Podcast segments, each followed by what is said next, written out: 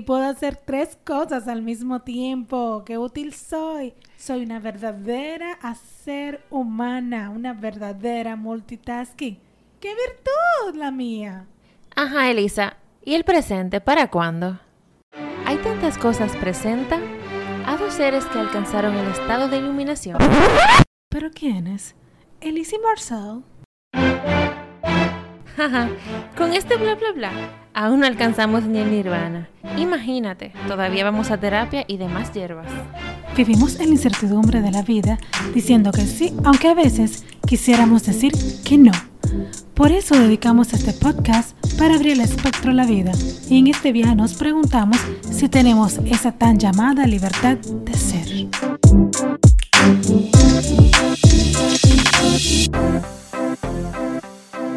Bienvenidos al episodio número 14 de Hay tantas cosas.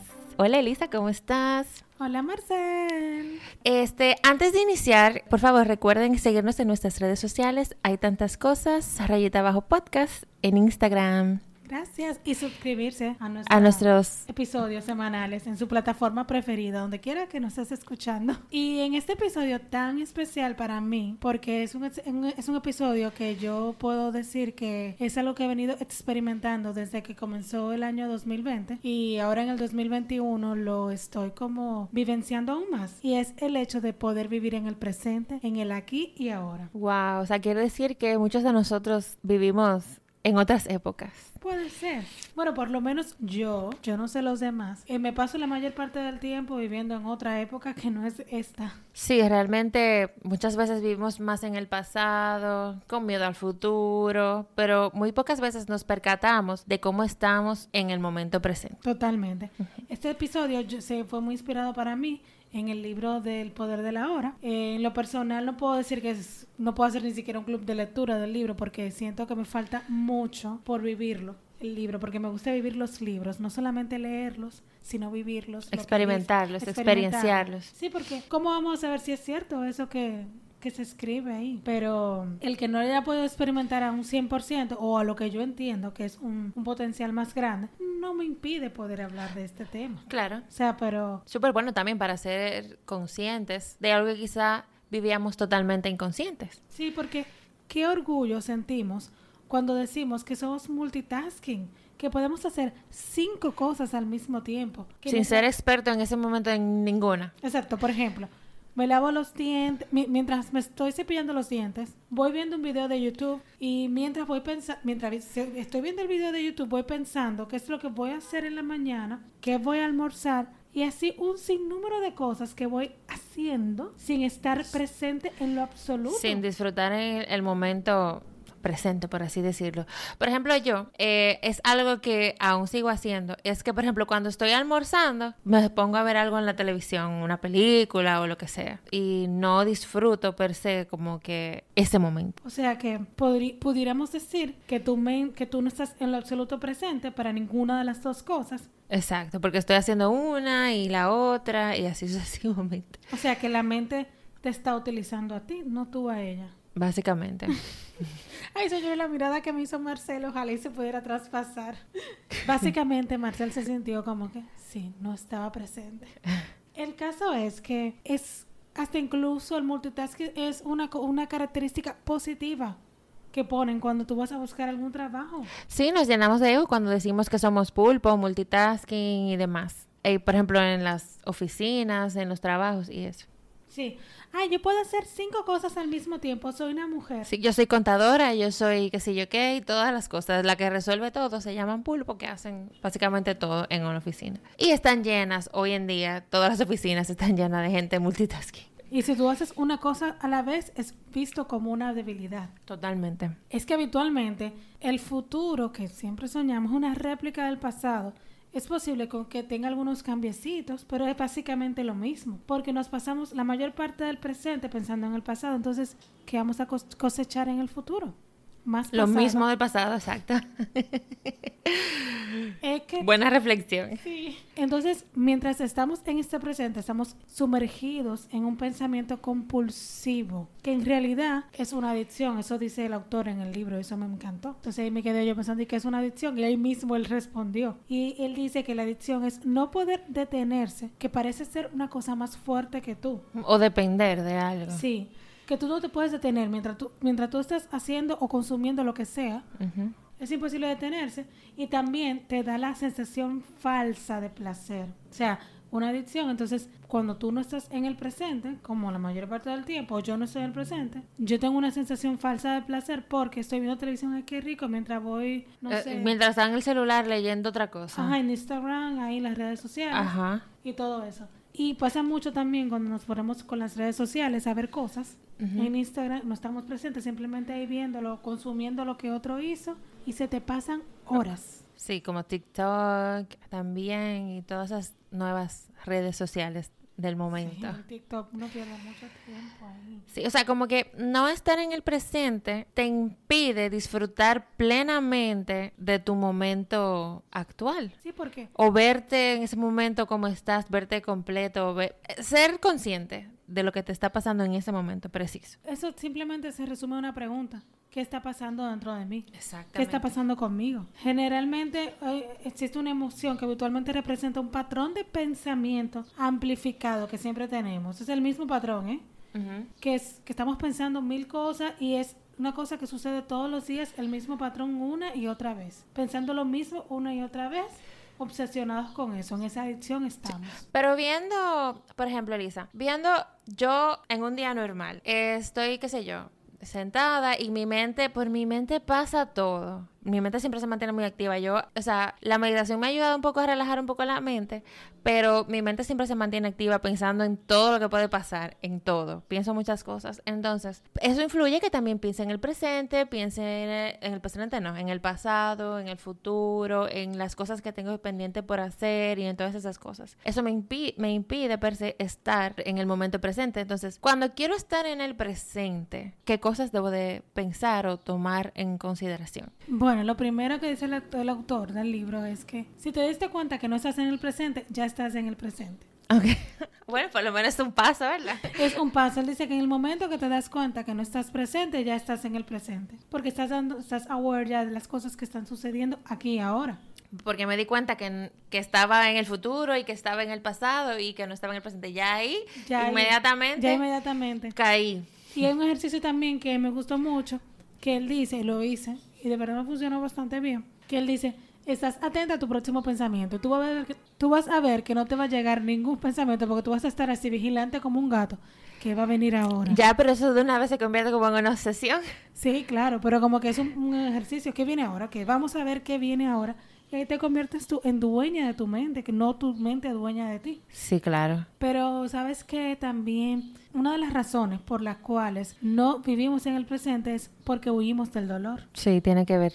Totalmente. Es que el dolor es siempre como una la, perdón, no una aceptación, es la no aceptación. Es una forma de resistencia inconsciente a lo que se es, Pero entonces, a tu situación actual. sí, pero entonces veo que para vivir en el presente hay que trabajar mucho. O sea, tenemos que trabajarnos mucho interiormente para realmente poder estar, porque para tú estar en el presente tienes que sentirte cómodo contigo mismo todo el tiempo, entonces es un trabajo. Tan cómodo contigo mismo. Exacto. Si no te sientes cómodo contigo mismo, la mente va siempre a buscar una forma de negar el ahora y escapar de él. Sí, muchas veces también tenemos la falsa idea de que nos sentimos cómodos conmigo mismo, pero al final terminamos siendo quizás el ser que más incómodo nos sentimos.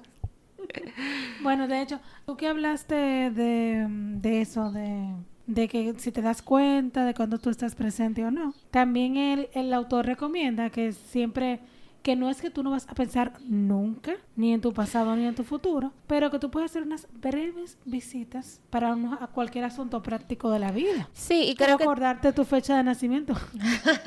claro. No, pero que también estar un poquito más alerta para darte cuenta, hey, estoy durando mucho tiempo aquí, déjame yo irme.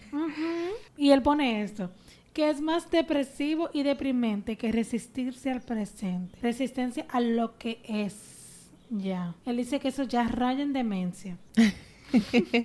o sea, que somos unos, somos unos dementes todos. o sea, como queriendo cambiar lo que es con la mente. O evitando lo que es. Porque realmente. Evitando el presente. Es como algo así como él dice. La resistencia a lo que no te gusta produce más resistencia. Sí, no. Y también no estar en el presente es a causa también de que las sociedades estamos viviendo en automático todo el tiempo. Bueno, Jung, que amos, dice que todo lo que eh, resiste persiste. O sea, se queda todo el tiempo. Todo, o sea, no lo vences. Es que él lo define como una, el Jung define como una actitud muy arraigada en muchos seres humanos, como que aferrarse a lo conocido y a las ideas preconcebidas sin, sin ni siquiera discernir su validez a medida que avanza el tiempo. Concha, es que eso que tú dices me da, eh, como que me trae a la mente, porque, y entonces, ¿por qué? Eh, como que hemos aprendido lo incorrecto todo el tiempo. ¿Qué es lo que nos quieren esconder? No sé, ya eso suena conspirativo. sí, totalmente. Pero como que no, a lo mejor no es que aprendiste lo incorrecto, sino que estás siguiendo unos patrones que hoy en día ya no funcionan, ya no son válidos. Porque como hemos hablado en otras ocasiones, ¿cuántas cosas no eran legales antes y ahora mismo no? Que ya no tienen validez. Yo sé, pero todos esos paradigmas que no son de ahora vienen arraigados siempre desde creencias antiguas como el que hablamos eh, de la virginidad y demás que hemos venido hablando a lo largo de los episodios, como que, como estamos tumbando paradigmas, ¿por qué hay tantos paradigmas que hemos optado por creer que nos hacen más daño de lo que nos hacen bien? Pero ya eso es otra cosa. Pero yo creo que, no, para cerrar un poco ahí, yo creo que también como nos encanta tener la razón, aunque tú te jodas, perdón, pero sí, aunque te jodas, bueno, pero yo tengo la razón. Muchas veces preferimos tener la razón y estar ahí, que nos lleve quien nos trajo así en el infierno. Regodearte en tu ego, de la razón. En tu ego, tener la razón, que decir, mira, no es cierto lo que dije y move on, aprendí. Pero es mucho más fácil, ¿no? Porque eso tiene años diciéndose. Ah, bueno, pues entonces ya ahí puedo entender un poco más. El ego de las personas. nuestro ego. Nuestro ego, exacto no, nos han llevado a seguir creyendo esos paradigmas a lo largo de los años simplemente para no darnos cuenta de que quizá no era lo mejor. Más o menos, por ahí va. Y un video que yo vi hablando de eso, de, de resistirse a lo que es, a lo que fue, qué sé yo, de, de del autor, él dice que muchas personas sostienen que el resistirse a resistirse a determinadas cosas en la vida contribuye a cambiar su estado. O sea, por ejemplo, pues el mismo autor dice que muchas veces las personas sostienen que al resistirse a determinadas cosas en la vida, contribuyen a cambiar su estado. Y entonces ahí él dice, nada más errado, porque desde la posición de resistencia, lo único que se logra es que, es que aquello que desean cambiar para sí mismo o para, o para los demás persiste y con más fuerza se multiplica, básicamente. O sea, por ejemplo, me ha pasado, yo quiero tener más dinero y te quejas de tu pobreza. Ay, me resisto Ay, no tengo dinero, no, tengo, dinero. Y quiero cambiar el dinero y quiero cambiar mi situación. y, y no puedo y no tengo. Nunca voy a tener, evidentemente. Más pobre y más deuda voy a tener. Una, quizá también porque lo estás declarando. Y dos, porque mientras quizá más te esfuerce, menos te llega. Por supuesto. Cayéndole atrás. Mientras más te arrastres. Puede ser que lo consigas con un montón de esfuerzo. Sí, sí, arrastrándote como un gusano ahí. Y lo hice yo y, te moriste ahí haciéndolo. Sí, lo hiciste con toda tu razón y todo tu ego. Pero mi amor, ¿cuánto te costó? ¿A qué costo? ¿A qué precio?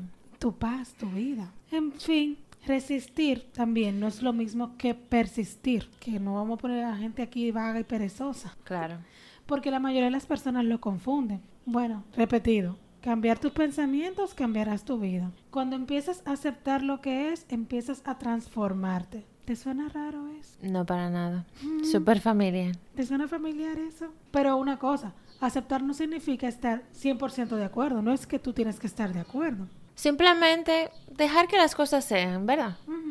Una posición de empatía para encontrar un nuevo punto de vista, como que, ok, no lo acepto, no me gusta, pero vamos a ver qué es lo que hay, dime. Exacto. Pero bueno, Pero y entonces, ¿cómo vamos a superar la resistencia que tenemos con las cosas? Primero, que empezar a ser consciente de nuestros pensamientos, lo que tú dijiste antes. O sea, como... que- Estar atentos. ¿Cómo me doy cuenta que no estoy en el presente? Yo ya te diste cuenta que no estás en el presente. Exacto. No esperes una varita mágica, una fórmula de que "Oh, Que venga Ya. desde arriba. ya está en ti, te diste cuenta, no estás. Volver. Es como una meditación constante. Sí. Porque mientras tú estás meditando, tu mente se puede ir, pero inmediatamente te das cuenta de que no estás, entonces vuelves a la respiración. Bueno, el autor menciona que, que la recomendación sería como pasarlos por el colador de la razón. Súper sencillo. Sí, súper facilito. Porque hay que ver qué razón es que estamos usando. Sobre todo es aquello de contenido, de, como él dice, de no aceptación de lo que hablamos. Por ejemplo, él dice que, ok, no me gusta lo que estoy viviendo. En mi caso, por ejemplo, ok, no me gusta, estoy en sobrepeso. ¿Qué estoy haciendo? Estoy bajando de peso y me siento saludable ahora. Estoy haciendo lo que puedo y lo acepto y doy las gracias. O sea, como que aceptar la situación. O, o por ejemplo, ahora mismo estamos en confinamiento. No me gusta estar en confinamiento Lo acepto aunque no esté de acuerdo. lo acepto y hago lo mejor. Ok, estoy en confinamiento, voy a moverme, no moverme, bueno, en mi caso, qué sé yo, voy a hacer ejercicio, voy a trabajar jardinería, voy a pintar, lo que sea, lo acepto, estoy así, pero Aunque lo voy no a esté de vivir acuerdo. de forma diferente. Claro, hace lo mejor que pueda. con Los Sí. cuatro acuerdos. Lo- hacer tu mayor esfuerzo. Exacto. Y La otra es, es que él dice, focalizarte en lo que funciona alcanzando aquello que anhelas. Por ejemplo, él dice, crear una foto mental, o sea, como que la sientas, la percibas como si ya fuese realidad. No es que vivas en el futuro. Por ejemplo, estoy organizando mis maravillosas vacaciones a Disney. O sea, tú no estás en Disney, pero tú en este presente la estás organizando y puedes vivir con ese sentimiento rico de que, wow, qué O sea, chulo". planificar algo para el futuro no significa que estoy viviendo en el futuro. No. Ni que siento ansiedad por ello. Es simplemente estoy en el presente y ahora, pero estoy planificando algo para luego. Sí, como tus vacaciones o, Cualquier cosa. O por ejemplo, Compra- comprar un nuevo apartamento Sí. y así sucesivamente. Cualquier actividad. O por ejemplo, cuando una cuando una mamá está esperando un bebé, tú tienes, tú estás embarazada. Tú no puedes vivir pensando cuando nazca el bebé, aunque la mayoría lo hace. Bueno, se planifican. Sí, pero como que estás embarazada en este momento, me disfruto mi embarazo. Yo sé que el bebé va a llegar, yo voy comprando cosas, pero yo no estoy viviendo como si el bebé estuviera. Y como tú mencionaste anteriormente, otro punto es encontrar momentos de calma y relax y dejar de cansar, descansar esa mente loca ahí. Dejar que tu mente descanse y no estar tan activa todo el tiempo como No la mía. La tuya.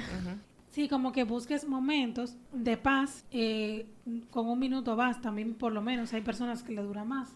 Sí, una respiracioncita. Exacto, Concentrarte en tu respiración para que la mente no trabaje tanto. Eso es un buen ejercicio, concentrarse en la respiración, eso a mí me funciona mucho. Sí, sí. Tomarse ese momento y realmente no hay que irse a ningún lado, ahí mismo. Sentada donde sentada, sea. que estés, tú te concentras en tu respiración y funciona bastante bien. Y esta me gusta mucho, que esa es la que tú me, llama, me dijiste, que es utilizar a favor la neuroplasticidad de tu cerebro. Claro, ahora Elisa nos va a explicar o me va a explicar qué es la neuroplasticidad. Yo busqué y la neuroplasticidad es la flexibilidad que tiene el cerebro para adaptarse a los cambios a través de las redes neuro Neuronales.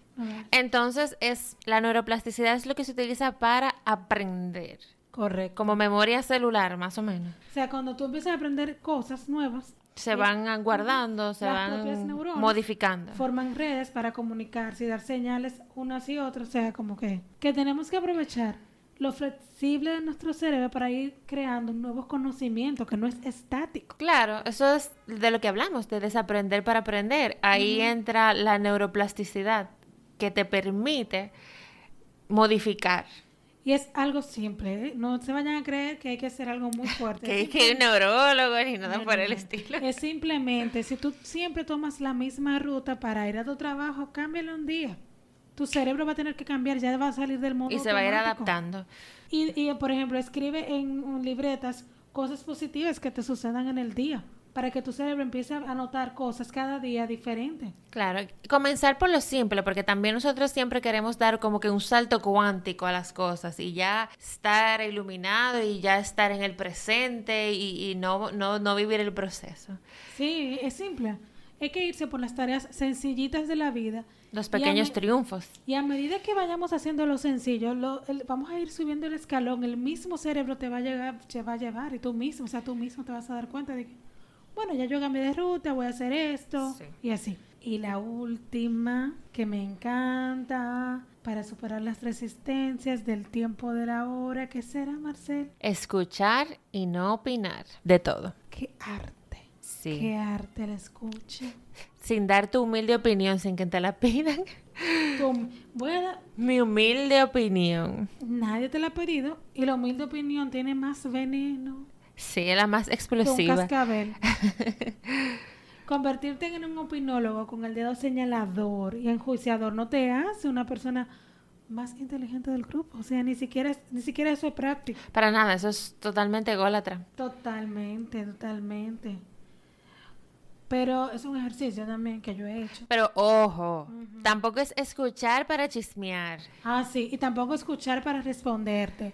Que yo te escucho para darte un consejo, porque yo soy la que sé. Exacto. Es, es simplemente una escucha, ¿cómo es que decía? Escucha generosa, tú dices. Una escucha generosa de las cosas. Sí, y, ello- y, y hay muchos ejercicios. Uno de ellos es busca mantenerte escuchando ante cada situación de la vida, no tanto la, o sea, sí, a las personas y a las situaciones. Y luego comparte tu punto de vista si te lo piden. No es que tú te vas a quedar callada. No, claro. Y hay que muchas veces, bueno, muchas veces no, es una práctica tratar de no interrumpir a los demás, por más contraria que sea tu opinión. Wow, qué ejercicio más bueno eso. Sí. Hay que aprender a respetar. Claro, recono- diferentes puntos de vista y por eso hay que escuchar. Claro, reconocer cómo te sientes mientras lo haces, o sea, mientras yo te escucho generosamente, Marcel, y no me da la que no no no te interrumpo ni opino, al menos que tú me lo pidas. Sí. Eso es un verdadero Sí. ejercicio. Por ejemplo, algo que me pasaba a mí y creo que en algunas ocasiones me ha presentes me ha pasado como que estoy conversando con alguien y esa persona está hablando algo como que no estoy de acuerdo y de una vez me empiezo a, a sulfurar y yo empiezo pero no o sea no interrumpo muchas veces sí pero wow es simplemente respetar el punto de vista de la otra persona sin que me afecte o sea pero porque en ese caso es ver por qué me afecta que una gente no piense igual que yo Bueno, di- eh, dice, entender no es lo mismo que justificar. exacto Re- o sea, como que lo que tú estás diciendo, recordar que las opiniones son como las narices. Todos tenemos una, pero ¿por qué la tuya tiene que ser la única válida entre 6 mil millones de personas que habitamos en este planeta? Sí, eso está muy bien lo lo que tú dices. O sea, me gusta mucho de que entender a algo, a alguna situación o a mí o a otra persona, no es lo mismo que justificar. Ni aceptarlo. No, es simplemente, o sea, entenderlo. No es que yo le estoy dando la razón por algo, es simplemente, entend- es simplemente entenderlo. Y volviendo al presente, Marcel, Ujú. El tiempo es una ilusión. Estar atrapado en el tiempo es vivir a través de la memoria y de la anticipación. Dígase, vivir en el pasado o en el futuro. Eso nos crea una preocupación interminable. Ansiedad, tristeza. Con el pasado y el futuro. Y una negativa a reconocer y honrar el momento presente y a permitir que lo que sea, sea. Claro. ¿Por qué tenemos esa compulsión? Porque tiene sentido, esa compulsión de vivir en el pasado, porque el pasado nos da una identidad y el futuro co- contiene una promesa de salvación. Lo que pasa es que el pasado, vivimos, entiendo yo, que vivimos pensando en el pasado porque pensamos que todavía podemos hacer algo por él. Ay, sí. Que quisiéramos cambiar el pasado para mejorar nuestro presente y vivir en un futuro diferente. Entiendo que ahí viene el bucle o el círculo vicioso donde, donde todo se origina. Ay, si yo hubiese hecho, ay, si yo no sé qué, les hubiera, ajá. Entonces, Sí. por eso es que se vuelve en, en un vicio, en una obsesión. Sí, porque una obsesión con querer cambiar lo que ya pasó, que no existe, pero lo tra- vivimos trayendo una y otra vez. Exacto. O un futuro que supuestamente va a ser mejor, pero no sé cómo va a ser mejor si estás haciendo lo mismo que en el pasado. Pero bueno, Estás creando más pasado. sí. Las cosas van a seguir siendo iguales y como que no, no va a cambiar si La no te haces presente. La vida es ahora. Nunca ha habido un momento en tu vida que no fuera ahora. Ahora. Ni lo habrá. Aunque estés viviendo en otra época, siempre es el ahora. Y otra cosa, el único punto que puede llevarnos más allá de los confines limitados de la mente es el ahora. O sea, los confines limitados serían cuando tú te encierras en un pensamiento fijo, ya sea en el pasado o en el futuro. Lo único que te saca de eso al instante es el ahora. Totalmente. Totalmente. No existe nada fuera del ahora. Ahora mismo yo estoy grabando este podcast. Es lo único que tengo en este momento. Ahora mismo estoy bien, ahora mismo estoy respirando. Hay una frase que me encanta cuando la leí y me la, y me la puse como, no sé, como mantra casi, que es que en el ahora me es más fácil. Claro. Simplemente. Porque el ahora es donde estoy. En este ahora, yo ahora mismo no tengo por qué preocuparme por lo que yo voy a encontrar en la calle cuando salga, porque simplemente estoy grabando este podcast aquí. Yo luego no sé qué va a pasar, simplemente estoy aquí y ahora. Pero nada. Es así. Lo mismo que la luna no tiene luz propia, sino solamente puede reflejar la luz del sol. Así es el pasado. Me encantó eso. Reflejando. Así es el pasado y el futuro. Son pálidos reflejos de la luz y el poder de la realidad del presente de ahora. La verdad, como dice el, el mismo libro, las cualidades del pasado y del futuro son prestadas desde ahora. Exacto. O sea, no hay forma. No hay forma. Si no estuvieses en este ahora, no pudieras pensar en el pasado. Ajá. si no estuvieses en este ahora, no pudieses pensar en el presente. Digo, en el futuro, perdón. Bueno, sí. Y también habla mucho de las metas. Que él dice que si te propones una meta y trabajas para lograrla, estaríamos usando el tiempo del reloj. Yo me quedé como que, bueno, es el que estamos, bueno, por lo menos yo estoy muy acostumbrada a usar el tiempo del reloj. Entonces él dice que estamos conscientes hacia dónde yo quiero ir. O sea, yo estoy consciente de dónde yo quiero ir, pero yo estoy debo- pero honrando mi presente. Y le doy más atención a mi presente, que al final de cuentas mi futuro está hecho de mi presente. De muchos presentes. De muchos. Por ejemplo, a causa de un ideal del comunismo, en Rusia y en China se asesinaron 50 millones de personas por creer en, el fut- en un cielo en el futuro viviendo un infierno en el presente. O sea, crearon un infierno creyendo que luego de ese infierno iba a venir el cielo Ajá, en el futuro. sí. Lo cual no fue así. Porque un- imagínate que sembraron, exacto, muerte, Tú sembraste terror, muerte para tener paz. para tener paz, exacto. ¿Cómo así? Pero es como una lógica que nadie para nunca pensar. No, porque imagínate, la creencia está en que se necesita guerra para que haya paz. Exacto. Es una obsesión con el futuro, pero, pero con un es- eso es un típico ejemplo de una obsesión con, un- con el futuro para escapar del presente que es insoportable. Porque a eso es lo que pasa cuando queremos, pensamos en el futuro, es pensando. El presente no puedo estar, no, no puedo seguir estando así.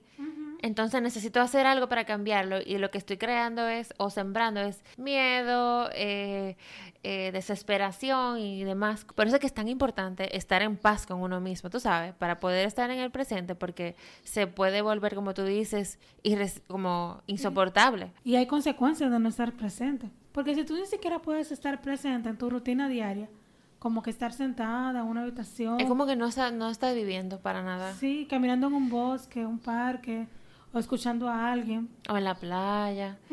Ciertamente no vas a poder permanecer consciente cuando algo mal, entre comillas, te pase. Tú, tú- eso es cuando tú dices, ay, ¿cómo pasó eso? ¿Cómo no me di cuenta? No te podías dar cuenta si no estabas presente. Claro. Si hubieses estado presente, tú te hubieses dado cuenta de todas las señales que te mandó el mismo, el mismo presente de las cosas que estaban sucediendo en tu ahora. Entonces, eso es una consecuencia, no darte cuenta de lo que ya tienes y de las cosas que están sucediendo en el ahora. Cuando, ay, me enfermé de repente, nada llega de repente. Nada, nada. Si nos ponemos a ver así y a interiorizar, eh, sí, creo que me daría cuenta de que nada realmente llega de repente. En lo absoluto. En lo absoluto.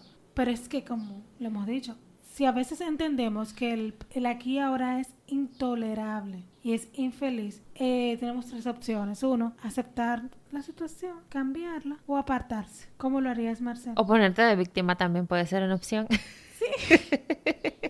Pero, pero promoviéndome, promoviéndote a un, a un bien superior, o sea, un bien superior para ti. Ah, claro.